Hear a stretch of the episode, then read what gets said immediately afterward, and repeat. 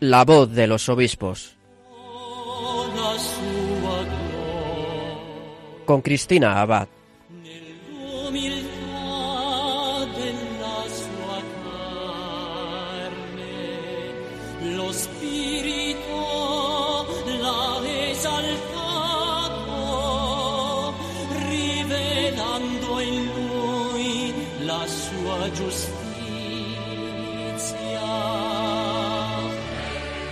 Muy buenas noches, querida familia de Radio María. Un cariñoso saludo de quien les habla, Cristina Abad. Un domingo más seguimos disfrutando en este tiempo de Pascua de nuestra emisión y conociendo mejor a nuestros obispos, participando de sus realidades diocesanas y saliendo al encuentro de cuanto acontece en sus diócesis.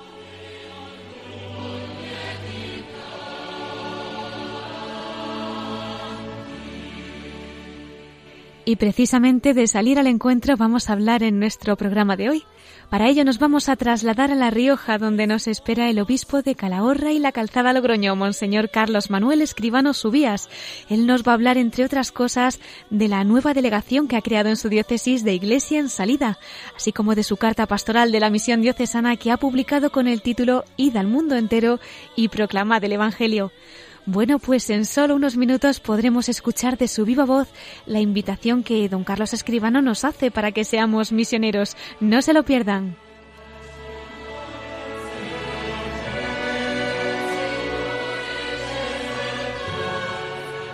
Tendremos en nuestra sección de Episcoflases a nuestro colaborador Miquel Bordas. Él nos va a informar de las noticias más destacadas de nuestros obispos y de sus cartas semanales. Como no, concluiremos nuestro programa desde el corazón de María, con el testimonio de don Carlos Escribano, obispo de Calahorra y la Calzada Logroño. Bueno, pues vamos a ponernos en manos de la Virgen y acompañados de nuestra Reina de Radio María, comenzamos la voz de los obispos.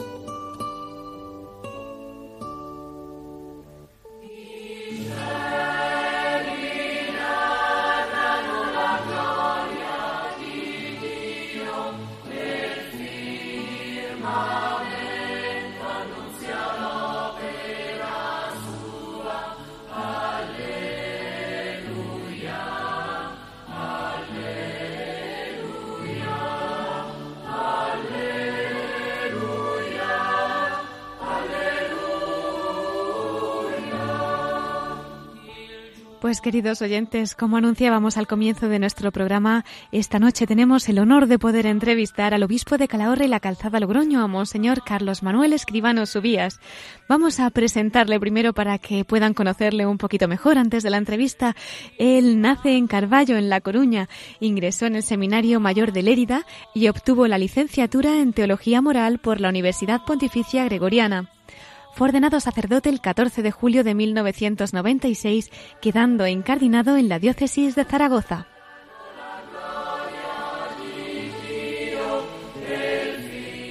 Desempeñó diferentes cargos pastorales, entre los que cabe destacar su labor como párroco en el Sagrado Corazón y en Santa Engracia, parroquias de la ciudad de Zaragoza. También fue profesor del Centro Regional de Estudios Teológicos de Aragón. Fue nombrado obispo de Teruel y Albarracín el 20 de julio de 2010, donde recibió la ordenación episcopal el 26 de septiembre de ese mismo año.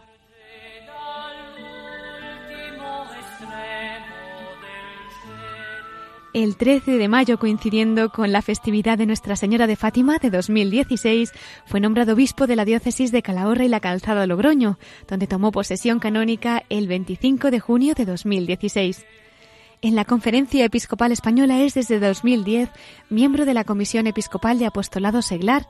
También dentro de esta comisión es responsable del Departamento de Pastoral de Juventud desde el año 2017, Conciliario Nacional de Acción Católica desde el 2011 y Conciliario de Manos Unidas desde el 2015. Además, fue miembro desde el 2010 al 2017 de la Subcomisión Episcopal para la Familia y la Defensa de la Vida.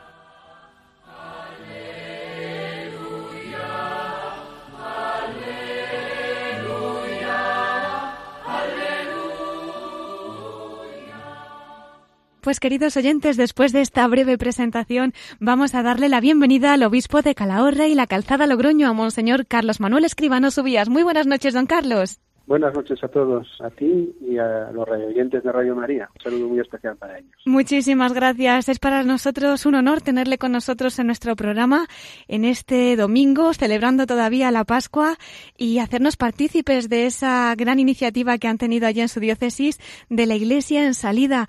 Eh, cuéntenos, don Carlos, ¿en qué consiste esta nueva delegación? ¿Cuál es su cometido? Bueno, la delegación de la Iglesia en salida en el fondo responde a a una inquietud que yo creo que todos de algún modo tenemos en el corazón, ¿no? A la hora de evangelizar nos damos cuenta de que hay cosas que nos salen mejor, cosas que nos cuestan un poco más. Y el Papa Francisco muchas veces nos dice que estamos ante ante un cambio de época, no, no es una época de cambio, sino estamos ante una ante una realidad nueva, ¿no? Y de alguna manera eso exige eh, intentar dar respuesta a, a, esa nueva a ese nuevo contexto al que al que pretendemos evangelizar en eso ha insistido mucho el Papa, ¿no? Es decir, ponernos en estado de misión permanente, ser iglesia en salida. Al final la delegación lo que pretende es intentar concretar esas iniciativas que vienen en el magisterio del Santo Padre, especialmente en el Evangelio Audium, eh, para ver cómo conseguimos hacerlo y, poder iluminar el contexto social y cultural en el que vivimos para poder anunciar el Evangelio de una manera más eficaz. A eso se dedica, ¿no? Eh, quizá una de las cuestiones que, que pretende es articular de modo adecuado pues muchos planteamientos que nos lleven eh, a concretar eh, asuntos de primer anuncio, cómo hacer el primer anuncio, un prólogo y al final lo que hace es eh, pretender que, que, surja la chispa, la chispa de la fe para luego poder seguir llevando adelante itinerarios que nos permitan evangelizar de una manera adecuada a nuestra gente. Es ponernos en camino para intentar iluminar una situación nueva a la que nos enfrentamos y hacerlo con alegría y con ilusión. Pues seguro que va a dar muchos frutos, don Carlos, sin duda. Además, como miembro ¿no? de la Comisión Episcopal de Apostolado Seglar, eh, también responsable de Pastoral de Juventud, conciliario de Acción Católica, en fin, ha tenido también eh, la oportunidad de conocer de cerca, quizás no, pues estas necesidades de la Iglesia. En fin, ¿cómo ha surgido la idea de crear esta delegación? ¿No ha sido por alguna necesidad concreta que usted ha ido viendo y, hacerse también partícipe ¿no? de este mensaje del Papa que nos estaba comentando? ¿Cuál ha sido el detonante para que podamos pues hacernos misioneros, ¿no? Como, como bien nos dice usted. Bueno, el detonante al final es cuando eh, haces una planificación pastoral, ¿no? Eh, intentas crear instrumentos que faciliten cumplir los objetivos que te propones. A veces los nombres son secundarios, pero también son ilustrativos, ¿no? El magisterio del Papa insiste en ser una iglesia en salida, una iglesia que sale, una, iglesia que, que no se queda solo esperando, sino que, que pretende ir al encuentro al final, el llamar así a una delegación, en el fondo nos permite articular eh, esa pastoral nueva que pretendemos hacer, saliendo al encuentro de la gente que nos puede necesitar y que de los que queremos llevar el Evangelio, y al final nos hace tomar esa decisión, es decir, cómo nos podemos organizar, tenemos este, esta planificación, eh, nos parece adecuado el aglutinar todas las iniciativas que podamos hacer bajo el paraguas de esa nueva delegación que al final es una delegación que va a iluminar también el trabajo de las otras que ya existen. Claro. poniendo el acento, como decía antes, en planteamiento sobre todo de primer anuncio, para, para intentar entablar un diálogo eh, con la gente que está viviendo hoy singularmente en La Rioja, porque nosotros somos una iglesia que está enclamada en, la comunidad autónoma de La Rioja, ¿no? Sí. ¿Cómo podemos hablar con los riojanos de hoy? Y, eso está en nuestro interés y está en, en, el corazón de la iglesia, ¿no? El intentar ser capaces de hacer eso. Para conseguirlo hay que ponerse en salida. Ya no basta solo quedarnos esperando, sino hay que salir, intentar encontrarnos con ellos, buscar los caminos adecuados, hacer un diálogo en distintos ámbitos, eh, que yo creo que es muy importante no perderlo de vista, yo que sé, hmm. eh, pues ámbitos como puede ser la cultura, eh, como puede ser la educación, como puede ser la realidad de, de, la dimensión social de nuestra fe, en la que ya se trabaja mucho, pero donde hay tantas y tantas cosas que hacer, como nos recuerda en su magisterio tantas veces el Papa Francisco, ¿no? Bueno, pues esos ámbitos que nos ayuden a crear espacios donde seamos capaces de generar la chispa de la fe. Ese es el reto que de alguna manera nos hemos establecido y que lo articulamos a través de esta nueva delegación que hemos creado. De alguna manera lo explica muy bien, ¿verdad? En esa carta pastoral de la misión diocesana que ha publicado con el título de Ida al mundo entero y proclamad el Evangelio. Usted nos habla de poner a la Iglesia en estado permanente de misión. Eh, ¿Cómo podemos llevar esto a cabo en el día a día, don Carlos?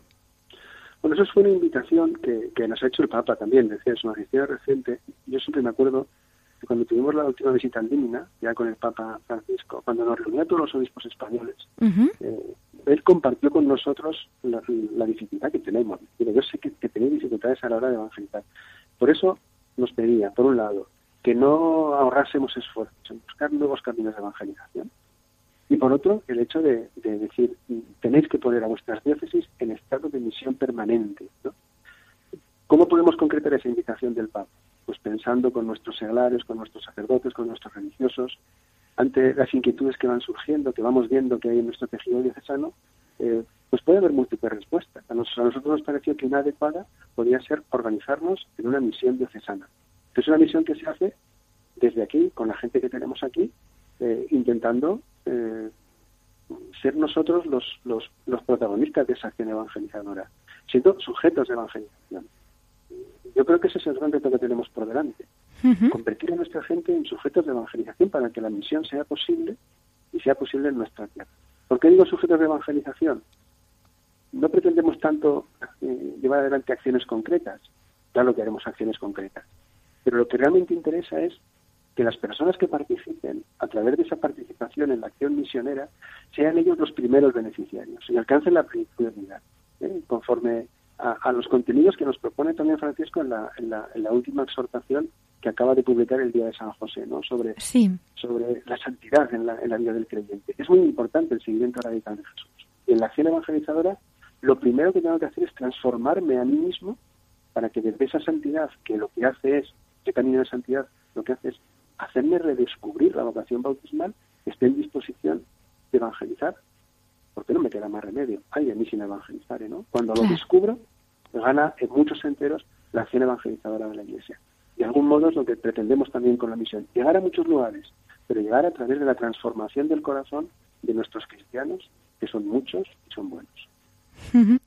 De alguna forma, don Carlos, esto se corresponde muy bien ¿no? con esa, esa parte tan bonita de esa carta que hablábamos antes, la carta suya pastoral de la misión diocesana, en la que nos habla de conversión pastoral, ¿no? para no ceder ante la tentación del desánimo. Porque es verdad que a veces en la sociedad, yo creo que todos lo estamos viendo a diario, que no nos lo ponen fácil, ¿no? Incluso los medios de comunicación a veces se hacen más eco de las noticias malas que de las buenas y sin embargo hay tanto bien y tanto por hacer, ¿no? ¿Qué hemos de hacer nosotros para abrir nuestro corazón a la conversión diaria, para poder disponernos, ¿no? Con esa actitud de la que usted nos estaba hablando y llevar a cabo esta misión. Bueno, yo creo que ese es el gran reto también en el que nos envuelve eh, el magisterio del Papa, ¿no? Y que, siempre la ha vivido así la Iglesia. Es decir, ¿por qué es importante o el Papa distingue entre conversión personal y conversión pastoral? Al final yo creo que forman una unidad. ¿En qué sentido? En el sentido de que la conversión pastoral tiene que hacerla cada uno pero insisto en la idea que decía en la pregunta anterior. Es decir, yo creo que es la propuesta del gran jubileo de la misericordia. Es la parábola del hijo pródigo. Es decir, cuando el, hijo va a encontrarse con el padre, dice que ha pecado contra el cielo y contra él, el hijo le va, le va a sugerir que basta que le admita como, como jornalero. Y el padre le dice, mira, no, como jornalero no. Yo quería que tú fueses hijo. Y a eso nos llama la conversión personal. Es decir, el plan que Dios tenía para nosotros, el plan que Dios tenía para el Hijo era la filiación. No se conforma con menos y no quiere que nos conformemos con menos. Ahí está la clave de la conversión personal. Dios tiene un plan magnífico para cada uno de nosotros, que seamos santos, total nada. Él va a poner todo el esfuerzo para que intentemos conseguirlo. Y si conseguimos ese dinamismo de conversión personal, estaremos, como nos recordaba el jubileo de la misericordia, no solo seremos receptores de esa misericordia que el Señor nos regala, como al Hijo pródigo, sino que estaremos en disposición de regalar esa misericordia a tanta gente, que en el fondo la gran misericordia es presentarles el mensaje de la salvación de Dios. Pero eso, que se entiende bien en el, dinamismo de la, del individuo, de la persona, de cada uno de nosotros, de algún modo se proyecta también a nuestra realidad pastoral. Es decir, hay cosas que hacemos bien, pues sí, muchísimas, es verdad. También es verdad que muchas veces descubrimos que hay cosas que nos dejan eh, con un cierto sabor a dulce. Nos gustaría que salieran de otra manera. Si no terminamos de, conseguir pues, pues, objetivos que nos proponemos, nos encantaría que la gente conociese realmente la presencia de Dios en sus vidas y no nos sale. Hmm. Aquí nos llama la conversión pastoral, por un lado, a revisar cómo lo estamos haciendo. Es verdad que a veces, eh, pues, no sé, no puede ser en la gente que tiene que recibir nuestro mensaje, en lo que tú decías, ¿no? el problema social, los medios de comunicación, las trabas que se nos ponen, etcétera, etcétera. Es verdad. Y esos elementos externos, bueno, pues hay que contar con ellos. Pero también es verdad que a veces hay elementos que son internos de nuestro propio dinamismo, de nuestra capacidad de organizarnos, de hacer las cosas con creatividad. ¿Qué es lo que bueno que tiene la conversión pastoral? Que lo que hace es introducirnos eh, en, saber ser creativos a la hora de llevar el Evangelio a los demás. Si no caemos en, el inmovilismo. Claro. Yo recuerdo a un compañero que decía, si el inmovilismo está en marcha, nada podrá pararlo. ¿no? Y así nos pasa un en la vida de la Iglesia, que no hay manera de pararlo. ¿A qué nos lleva lo otro? Como amamos a la gente a la que queremos anunciar el Evangelio, me hará ser creativo a la hora de proponer el mensaje de Jesucristo. si no lo puedo hacer por debajo, lo haré por arriba, y si no por, por un lado, y si no por el otro. Buscaré caminos hasta intentar salvar y saltar los obstáculos que puedan surgir. Ese es nuestro reto. Y eso es la conversión pastoral. No conformarnos cuando las cosas no nos salen, sino sí, seguir siendo eh, auténticos discípulos que con la creatividad buscan el modo adecuado de proponerte el mensaje. Qué bonito, don Carlos. Pues vamos a pedir a nuestros oyentes que encomienden muchísimo esta misión y que el Espíritu Santo pues pueda suscitar en muchas almas también este deseo. Si alguno de nuestros oyentes, o concretamente ahora nos están escuchando en La Rioja, se está preguntando quiénes pueden ser misioneros, eh, yo creo que con lo que está diciendo usted, esta llamada es muy universal, ¿no? ¿Qué les podría decir, don Carlos? Bueno, yo también lo expreso en la carta, ¿no? ¿Quién puede ser misionero? Pues todo el que esté bautizado y quiera ayudarnos en esta en esta tarea, ¿no? Es decir, como eh, al final es eh, contar con todos, con los religiosos, con los laicos, con los sacerdotes, con, conmigo mismo, es decir, todos tenemos que entrar en ese dinamismo de misión. Muchas veces cuando nos ponen ante un problema, como puede ser decir, ¿cómo hago yo esa evangelización? Pues cuando hagamos la convocatoria para llevar adelante el tema de la misión, daremos una formación específica para aquella gente conforme a los encargos que podamos hacerle. O sea, que no se preocupen. Lo primero, tomar una decisión personal. ¿Yo qué puedo hacer por la misión? ¿Qué puedo hacer por anunciar el Evangelio en el contexto en el que estoy? Eh, eh, ¿Qué elementos necesitaría para poder ser eficaz? Quizá no tengo.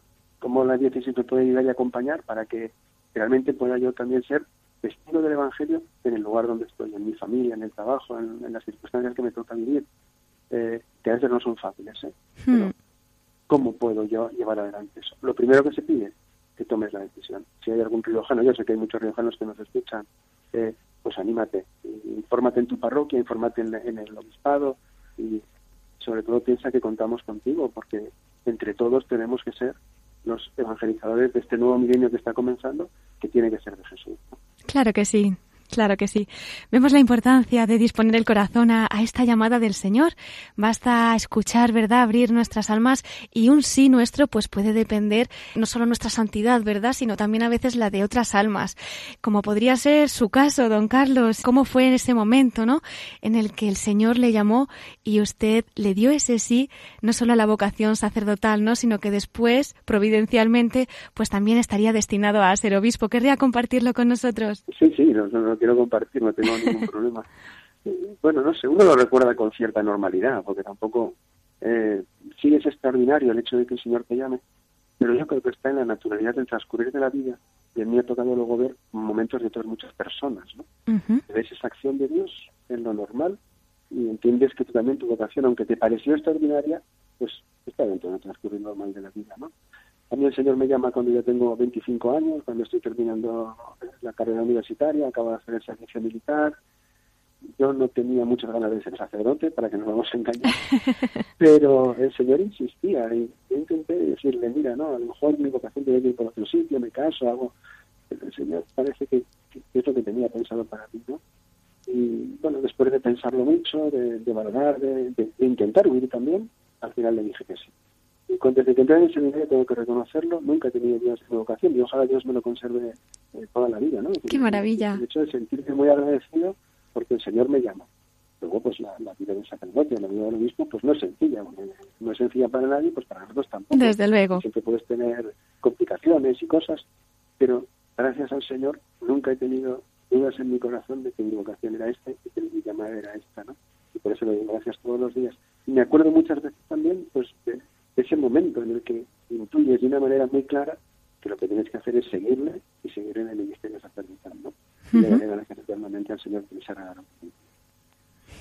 Qué bonito testimonio, don Carlos. Bueno, y una fecha para recordar es la del 20 de julio del 2010, una fecha en la que usted renovaría ese fiat y esta vez abrazando el ministerio episcopal. Cuéntenos qué sintió cuando le comunicaron que había sido nombrado obispo de Teruel y Albarracín. Bueno, pues no sé, una sensación eh, de alegría, de responsabilidad, de gratitud,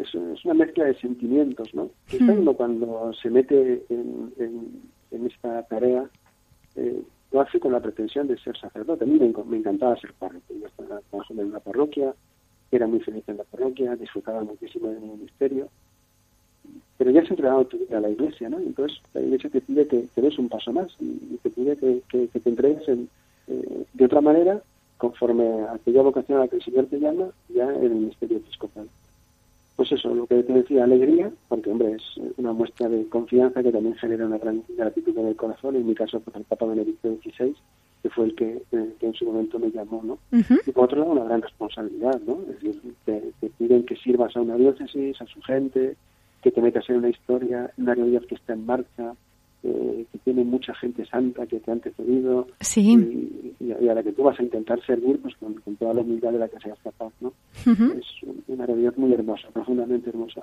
y también el sentimiento de ser una cosa inmerecida porque pues, yo no sé tú sabrás porque me has pedido este este ministerio este trabajo en este momento de mi vida pero yo intentaré hacerlo lo mejor que, que pueda ser Seguro que sus feligreses guardan no solamente un buen recuerdo de usted, sino también pues muchas huellas, ¿no? del Señor que han visto en su persona. Imagino que usted también tiene un recuerdo muy entrañable, ¿verdad? De aquella diócesis, su primera diócesis.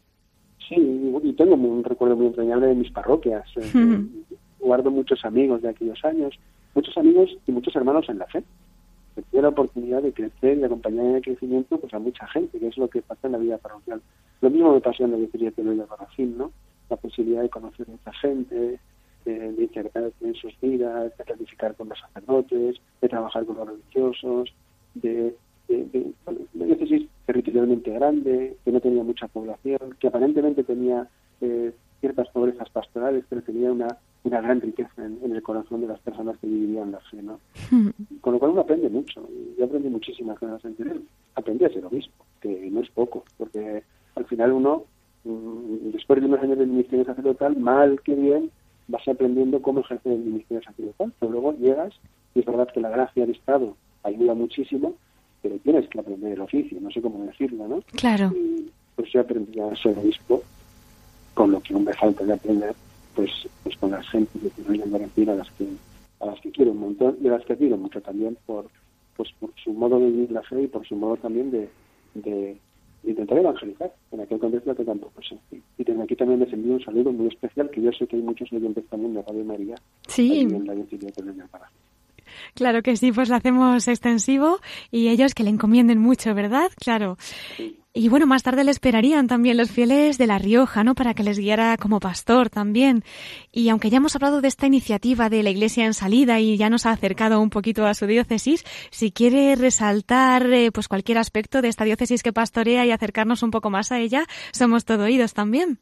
Bueno, es la, diócesis de, Calahorra y la Calzada Logroño es una diócesis de, una historia riquísima también, ¿no? una, diócesis eh, con una gran vitalidad, eh, en la que nos planteamos nuevos retos, con un clero eh, bastante, bastante interesante, bastante bien formado, con muchos seglares que también están haciendo su trabajo, que, nos exigen para que podamos estar a la altura de las circunstancias y de los retos que quieren establecernos. Hombre, tenemos quizá una carencia, nos gustaría tener más seminaristas, ¿verdad? Porque nos gustaría que el seminario tuviese eh, jóvenes que, entregasen su vida al Señor y tenemos menos de los que nos gustaría. Quizás es una de las carencias que, que, uno descubre aquí en, en, estas Las cualidades son muchas, ¿eh? y es bueno también venir a La Rioja, conocer esta iglesia de cerca, conocer también esta región y, enamorarse de sus gentes y de cómo viven la fe. Basta ver el patrimonio tan rico que tenemos para descubrir la fe que hemos recibido de nuestros mayores, de nuestros mártires, de Cementerio, de Santo Domingo de la Calzada, con lo que significa como un gran santo dentro del camino de Santiago, de nuestros santos mártires misioneros. hay un gran elenco de, gente que, ha entregado su vida por Cristo y que le sigue entregando. Eh, ¿Cuántos misioneros no ha habido en esta tierra que han sabido salir de muchos lugares del mundo para anunciar el Evangelio? Bueno, pues todo ese espíritu, toda esa riqueza, todo ese pasado, queremos eh, aglutinarlo y potenciarlo en el presente para poder llevar adelante ahora una tarea de nueva evangelización en esta tierra, que también es una tierra de María y es una tierra de Cristo. Qué maravilla, claro que sí. Pues cuente con nuestras oraciones, don Carlos, y nos vamos a hacer eco de esa petición por las vocaciones. Vamos a invitar a todos los que nos estén escuchando, no solamente de España, sino del mundo entero, a que recen especialmente por las vocaciones de su diócesis, de Calahorra y la Calzada Logroño. hay gente muy maja que está planteándoselo, pues vamos a ver es un empujón. Eso la oración de los oyentes de Radio María empuja. Dios lo quiera. Si quieren o no quieren. Son como su obispo. Yo era muy pesado, no había manera. Vamos a empujar, vamos a empujarles para que el Señor les diga, venga, vamos para adelante que realmente merece la pena la aventura. Pues nada, seguro que el Señor irá despertando esas vocaciones. Nosotros vamos a rezar y que salgan unos muy santos sacerdotes de esa diócesis que pastorea don Carlos, que puedan echarle una manita. y quería pedirle un mensaje también especial, pues para que también nosotros podamos llevar a cabo la obra de, de la Virgen ¿no? y acercar muchas almas al Señor a través de ella. ¿Qué diría pues a los voluntarios, a los oyentes, a los que estemos aquí trabajando, para que podamos también pues continuar esta labor en la radio? Pues mira, yo tengo que confesar que soy un oyente asiduo vuestro, porque ¿Ah, me toca mucho, sí, me toca mucho, mucha carretera, mucha carretera. y ya tengo calculado, es como una pequeña parroquia personal que uno tiene, ya sabes que a las 7 es la oración de la mañana, a las 7 y media ya tienes tus laudes. Yo mis viajes ya los tengo calculados según los, los horarios de Radio María, para poder ¿eh? estar ratos en el coche y con lo cual yo tengo un, sentimiento de gratitud, de que es un bien enorme, ¿no? Y, y que me pasa a mí en la carretera, pues me pasará a mucha gente en las casas, y, le pasa a mucha gente pues que sabéis que os oye y que le ayudáis muchísimo, ¿no? una programación que, es formativa, que ayuda a rezar, que, realmente construye, construye la iglesia, ¿no? Pues yo, lo que os diría es que mucho ánimo y muchas gracias por este servicio tan precioso que hacéis eh, para toda la iglesia que, en España, ¿no? Es, en España cuando estéis aquí trabajando en Radio Gracias, Pues muchísimas gracias, don Carlos, y nos acogemos a sus oraciones para que podamos también nosotros continuar. Muy bien, por vosotros y vosotros por mí. Dios se lo pague, claro que rezaremos, por supuesto. Eh, no le voy a despedir, don Carlos, porque quería invitarle a la última sección que tenemos en nuestro programa, que es la sección especial de la Virgen, la voz de los obispos desde el corazón de María. Así que vamos a dar paso a la sección de noticias y en unos minutos, si nos espera, volvemos con usted para que nos hable desde el corazón de Nuestra Señora. Estupendo, además encantado de poder hacerlo. Pues muchísimas gracias, don Carlos, y hasta dentro de unos minutos entonces. Monseñor Carlos Manuel Escribano, obispo de Calahorra y la Calzada Logroño.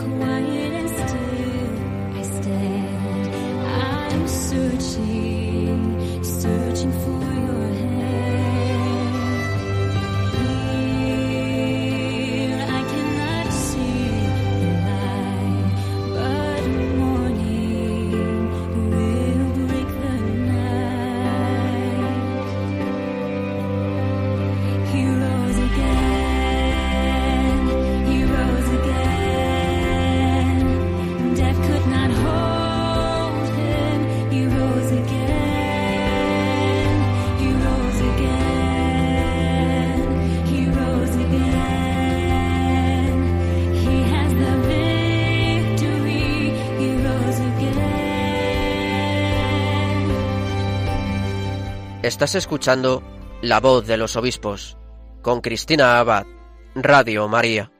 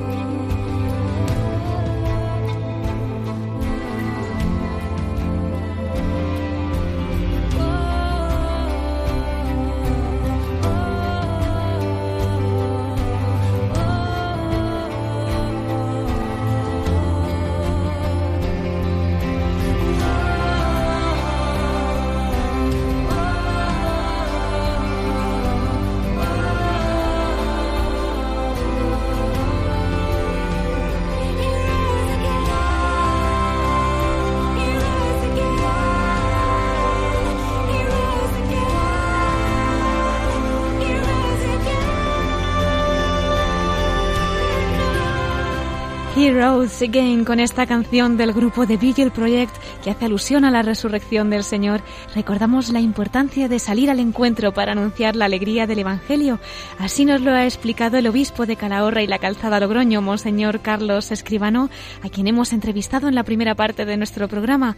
Él nos ha hablado de esa nueva delegación de Iglesia en salida que han creado allí en su obispado y de cómo evangelizar y ser misioneros en la vida diaria. Bueno, todavía lo volveremos a escuchar en nuestra última sección de la voz de los obispos desde el corazón de María.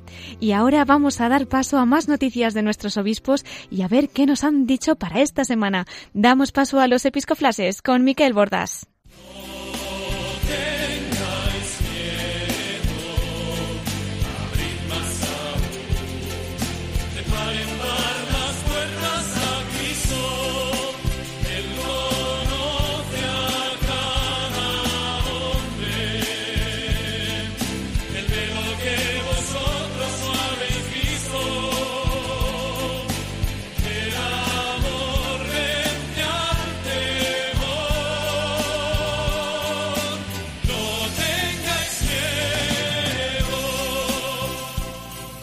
Y un domingo más vamos a darle la bienvenida a nuestro colaborador, Miquel Bordas. Muy buenas noches, Miquel. Muy buenas noches, Cristina, ¿cómo estás? Muy bien, gracias a Dios. ¿Con qué vamos a empezar hoy? Cuéntanos. Pues nada, felicitando, como siempre, al obispo que esta semana cumpleaños de obispo. Pues esta semana, el próximo viernes, día 20 de abril, eh, se cumplen ya los 21 años de ordenación episcopal del arzobispo de Sevilla, Monseñor Juan José Asenjo. Qué alegría, pues desde aquí invitamos a nuestros oyentes a que le encomienden especialmente esta semana y le enviamos un cariñoso saludo. Y Cristina, si te parece, sigo con las noticias o la noticia de esta semana porque mañana va a comenzar la 111 Asamblea Plenaria de la Conferencia Episcopal Española, que se va a a desarrollar hasta el día 20 de abril también. es fácil de acordarse, la Asamblea 111, 111. Sí, la verdad que sí. y como siempre, pues bueno, va a ser presidida por el presidente de la Conferencia Episcopal Española, el cardenal Ricardo Blázquez, arzobispo de Valladolid, y también contará en la sesión de apertura con el saludo del nuncio apostólico de su santidad en España, Monseñor Renzo Fratini.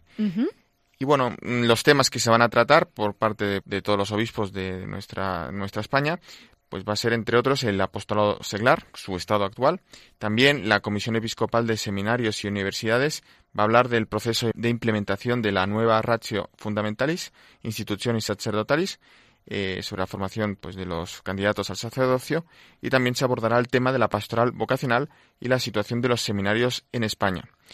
La Subcomisión Episcopal de Universidades también va a profundizar en la Constitución Apostólica Veritatis Gaudium sobre las universidades y facultades eclesiásticas.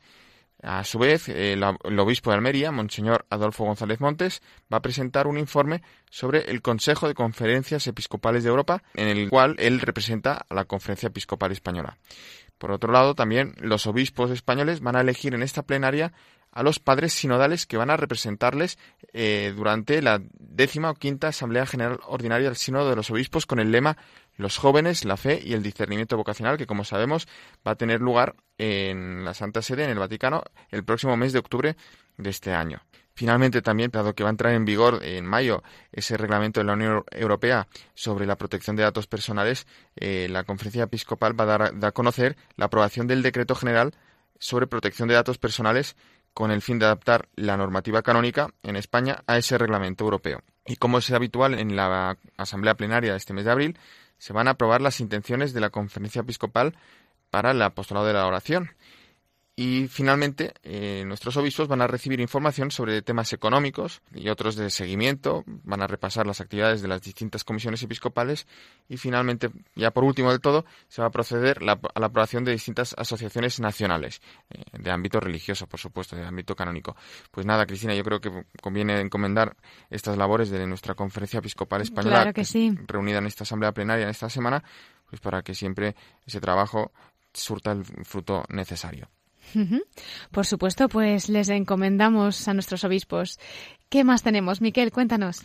Si te parece, Cristina, pues ahora voy a traer la carta de esta semana y nos vamos al sur de España, hasta las tierras de, Cádiz, la diócesis de Cádiz y, Ceuta, donde su obispo, Monseñor Rafael Zornoza Boy, eh, nos va a hablar sobre esta exhortación apostólica del Santo Padre, sobre la santidad en la vida ordinaria y en nuestros, nuestros tiempos, Gaudete te exultate, que bueno, que se hizo pública el, pasado lunes, ¿verdad? Y bueno, aunque lleva firma del día de San José, ese gran maestro de la santidad en la vida ordinaria. Así es. Pues nada, vamos a dejarle hablar al obispo de Cádiz, eh, que nos explique, nos eh, haga cercana esta, esta exhortación apostólica que, sin embargo, conviene leer también eh, de cabo a rabo, ¿verdad? Pues nada, vamos a escuchar ese anticipo con el obispo de Cádiz, Monseñor Rafael Zornoza. Queridos amigos, el Papa Francisco acaba de regalarnos una nueva exhortación sobre la santidad. Se titula Gaudete et exultate. Estas palabras pertenecen al Evangelio, pero son también una invitación, casi un mandato, a que la alegría sea un signo de la llamada a la santidad. La alegría e incluso el sentido del humor son signos que acompañan a los caminantes de la ruta de la santidad cristiana. Mi humilde objetivo, escribe el pontífice, es hacer resonar una vez más la llamada a la santidad, procurando encarnarlo en el contexto actual, con sus riesgos, desafíos y oportunidades. Porque a cada uno de nosotros el Señor nos eligió para que fuésemos santos e irreprochables ante Él por el amor. Dios nos quiere santos y no espera que nos conformemos con una existencia mediocre, aguada, licuada. El cristiano corriente encontrará en esta exhortación apostólica que los caminos de la santidad no pasan lejos de las situaciones más normales de la existencia. Todo el documento está dirigido en primera persona al lector. Incluso lanza una serie de preguntas para implicarle directamente. ¿Eres consagrada o consagrado? Sé santo, viviendo con alegría tu entrega. ¿Estás casado? Sé santo, amando y ocupándote de tu marido o de tu esposa, como Cristo lo hizo con la Iglesia. O tienes autoridad, sé santo, luchando por el bien común y renunciando a tus intereses personales. Son algunas de ellas. Todos estamos llamados a ser santos viviendo con amor y ofreciendo el propio testimonio en las ocupaciones de cada día, nos dice. No es necesario ser obispos, sacerdotes o religiosos, ni quedarse con la idea que a veces nos parece irrealizable de pensar en los santos ya beatificados y canonizados. Hemos de pensar en una santidad, dice él, de la puerta de al lado, la clase media de la santidad, como la de aquellos que viven a nuestro alrededor y son un reflejo de la presencia de Dios. Como las anteriores cartas del Papa, también esta, relativamente breve, contiene numerosas propuestas concretas para vivir una vida diferente, más sana y más feliz. Desde no reducir el catolicismo a respetar una serie de normas éticas o cultivar el sentido del humor, hasta no dejarse jugar una mala pasada por el consumismo, que termina convirtiéndonos en pobres insatisfechos que quieren tenerlo todo y probarlo todo. La santidad que traza Francisco a lo largo del texto es optimista y cambia la vida de las personas, pero se presenta de la mano de cualquiera, porque se construye a través de lo que él llama pequeños gestos, desde no ser agresivos en Internet hasta escuchar con paciencia a los hijos, no dar importancia a los defectos de los demás o tratar con delicadeza a los pobres. La santidad, nos dice también el Papa, se enfrenta a varios enemigos en el mundo actual. El gnosticismo, que posee una superficialidad vanidosa, y el pelagianismo son dos actitudes que en lugar de evangelizar lo que hacen es analizar y clasificar a los demás. Dos sutiles enemigos que, según advierte el Papa, se encuentran también dentro de la Iglesia. Tenemos el peligro de ideologizar la santidad, por una parte, o por otra, de transformar el cristianismo en una especie de ONG. Y no faltan quienes consideran el compromiso social de los demás como algo superficial. Es evidente que las bienaventuranzas evangélicas que representan son la carta de identidad del cristiano, las reglas de comportamiento por las que entramos en la defensa de la vida, así como la defensa de los excluidos de las periferias del mundo. La defensa del inocente que no ha nacido debe ser clara, firme y apasionada, porque allí está en juego la dignidad de la vida humana, siempre sagrada. Pero también es sagrada la vida de los pobres que ya han nacido, que se debaten en la miseria, el abandono, la postergación, la trata de personas, la eutanasia encubierta en los enfermos y ancianos privados de atención, las formas de esclavitud y en toda forma de descarte. Y cómo no, vivir en la verdad, siendo verdaderos y coherentes en esta sociedad de las apariencias, de la falsedad y la corrupción. Pero hemos de superar ese atontamiento, dice, de la superficialidad de los medios de comunicación y de las redes sociales, sin caer nunca en la difamación y en la calumnia, respetando la fama con caridad, no haciéndose cómplices con la violencia verbal a través de Internet, por ejemplo. Francisco advierte de que el camino a la santidad es una lucha constante contra el diablo que nos puede llevar a la corrupción espiritual, pues la vida cristiana es un combate permanente. Queridos amigos, os animo a meditar esta exhortación apostólica, gaudete et exultate, para renovar el propósito de ser santos, pues porque Dios nos lo está pidiendo y en ello nos jugamos además vivir con gozo esta vida y abrazar la vida eterna. Muchas gracias, queridos amigos. Siempre rezo por vosotros. Pedid al Señor también por mí. A ver si así somos santos. Pues esta era la llamada a la santidad que nos hace el obispo de Cádiz y Ceuta, Monseñor Rafael Zornoza, en alusión a esa exhortación apostólica del Santo Padre Gaudete Exultate. Miquel. Pues Cristina, la verdad es que el Papa nos anima, y va bien siempre que nos animen, pues a lo más importante que podemos hacer, que es ser santos, ser perfectos como nuestro Padre es perfecto. Y a mí, pues me ha llegado al alma esto de esta pregunta que nos hace el Santo Padre o nos anima, ¿no? Estás casado, sé santo amando y ocupándote de tu marido o de tu esposa, como Cristo lo hizo con la Iglesia. Pues Cristina, lo tenemos muy claro, ¿verdad? Pues claro que sí, Miquel, ahí refleja el Santo Padre que nuestra felicidad pues está en esa santidad.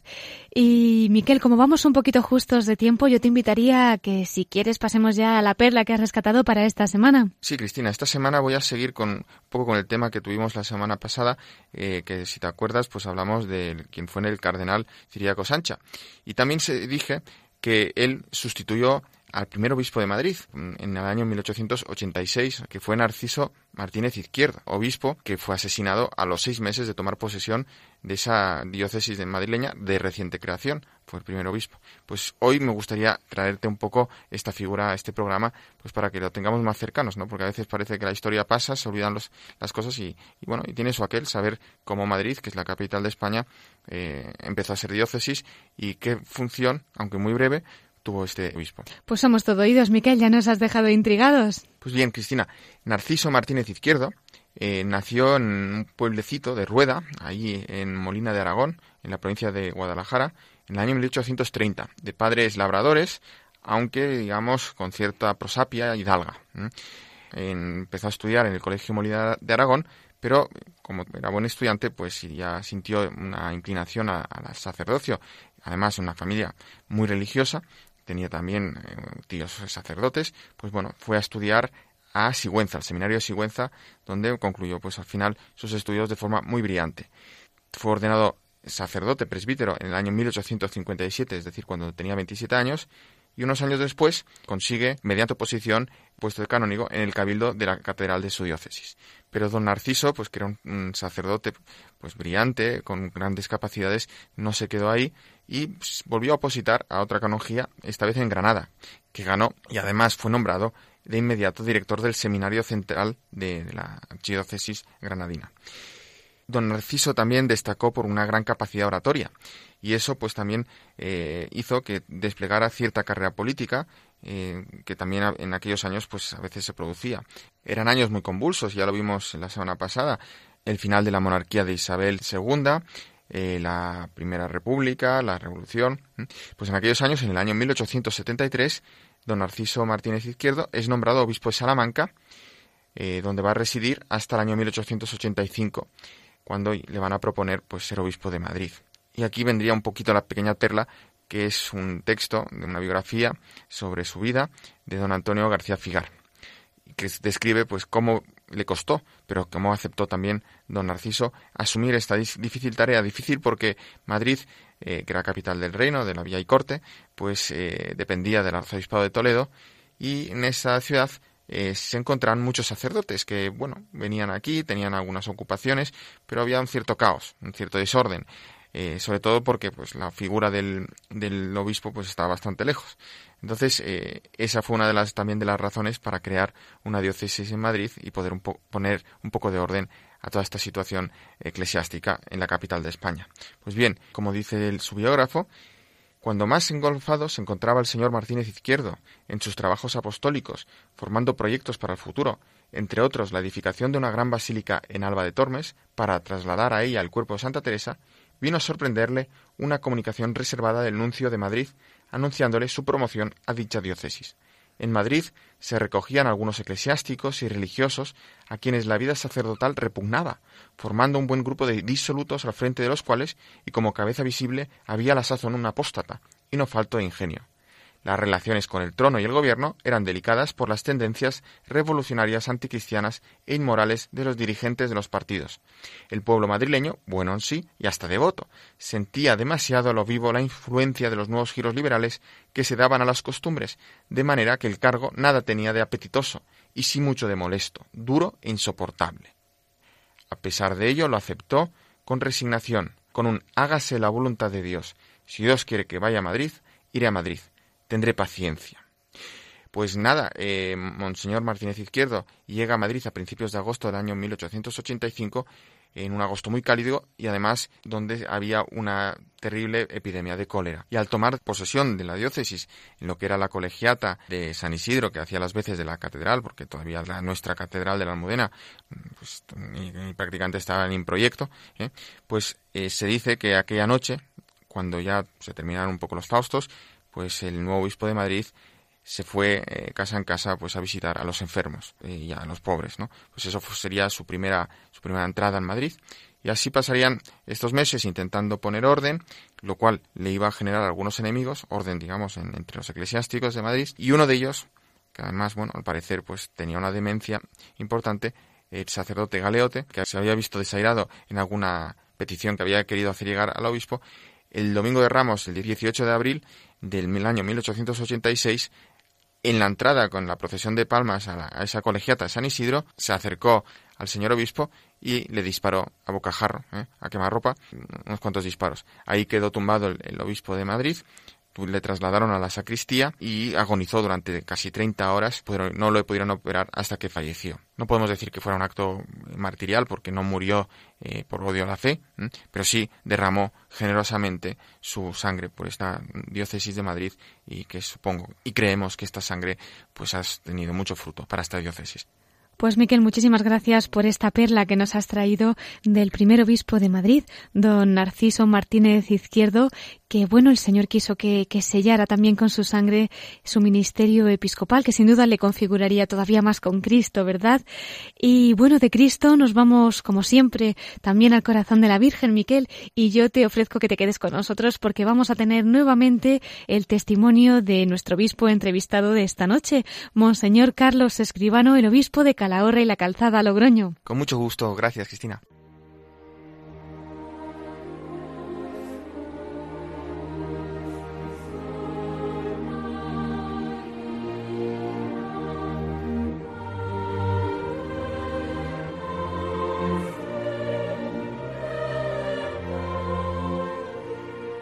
Y entramos ya en nuestra sección de la voz de los obispos desde el corazón de María.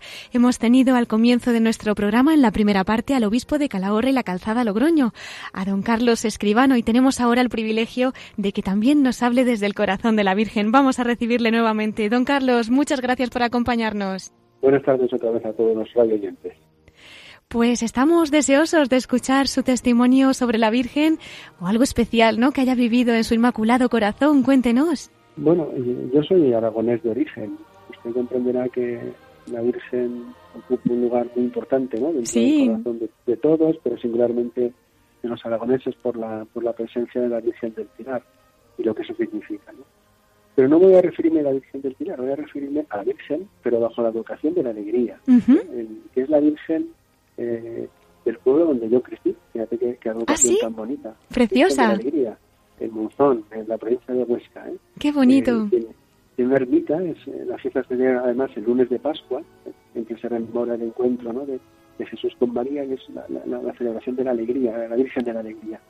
Y yo cuando estaba pensándome si quería ser sacerdote o no quería ser sacerdote, y remoloneaba y tal, recuerdo que muchas tardes me subía, me subía y a la ermita que estaba fuera del pueblo, en un alto plano, en un, en un pequeño pueblo que había allí, yo recuerdo como si fuera ayer, ¿no? Es un momento muy, muy intenso de, encuentro con María en la que ella también eh, fue capaz de darme ese, ese, ese, empujón que necesitaba, esa seguridad de decirle, Señor, mira, al final tú es lo que tienes para mí, pues como tú expliqué decirle al Señor que sí, dame a mí las fuerzas para decirle que sí, ¿no? Y siempre tengo muy presente ese, este momento, en la puerta de la entrada, eh, en aquel momento que subí estaba cerrada, pero había unos barrotes de los, desde los que se veía la Virgen de la Alegría, que estaba allí en su camerina al fondo. Eh, era una tarde luminosa de, verano. Y, tengo un recuerdo que es imborrable, ¿no? De, aquel momento, de aquel encuentro muy íntimo con la Virgen, que me dio ánimos para, para seguir caminando. Tantas veces he tenido oportunidad de agradecérselo en las advocaciones, en Fátima, en Lourdes, en distintos lugares del mundo, ¿no? que siempre me encuentro con María es un encuentro grato y de confirmación en la fe, porque siempre uno descubre que camina a nuestro lado y que nos ayuda a vivir con intensidad nuestro seguimiento a Jesús. Hoy no puedo comunicar muchas cosas más, pero, pero yo creo que con eso eh, le doy gracias a la, a la Madre pues, por, tantas cosas que, que, me ha ofrecido en la vida y que me sigue ofreciendo.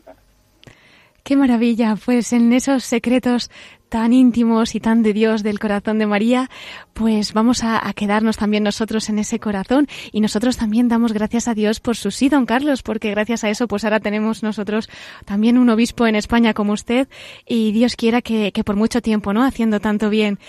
Eh, nos unimos, nos unimos a sus intenciones y siempre bajo el manto de la Santísima Virgen, también en esa acción de gracias.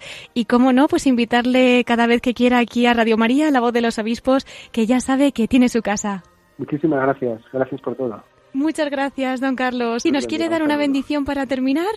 Pues sí, que, que bendiga a todos los oyentes de, de Radio María, que bendiga a todos los que trabajáis, a todos los voluntarios que tanto bien hacéis y que Santa María os acompañe siempre. En el nombre del Padre, del Hijo y del Espíritu Santo. Amén. Muchas gracias por todo, don Carlos. Hasta, la próxima. Hasta siempre. Monseñor Carlos Escribano, obispo de Calahorra y la Calzada Logroño.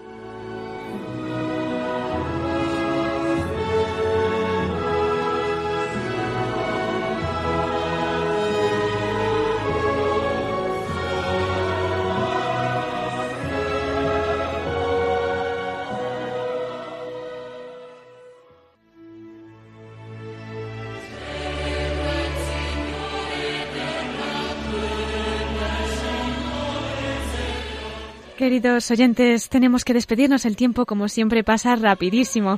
Ya saben que nos pueden escribir y les voy a recordar para ello nuestro correo electrónico. Pueden hacerlo a la voz de los obispos radiomaria.es. Si prefieren hacerlo por correo postal, también nos llegan sus cartas a Paseo de Lanceros, número 2, planta primera, 28024, Madrid. Y como no, nos pueden seguir también a través de Twitter de Radio María. Damos las gracias particularmente al obispo de Calahorra y la Calzada Logroño, Monseñor Carlos Escribano, que nos ha contagiado su espíritu evangelizador y misionero, hablándonos de la nueva delegación que ha creado en su diócesis de Iglesia en Salida. Agradecemos también a Miquel Borda sus noticias sobre nuestros obispos y muchas gracias a todos ustedes que nos han acompañado esta noche. Hasta dentro de siete días, si Dios quiere, a las nueve de la noche, a las ocho en Canarias, se despide Cristina Abad. Que Dios los bendiga y que la Virgen María les guarde bajo su manto.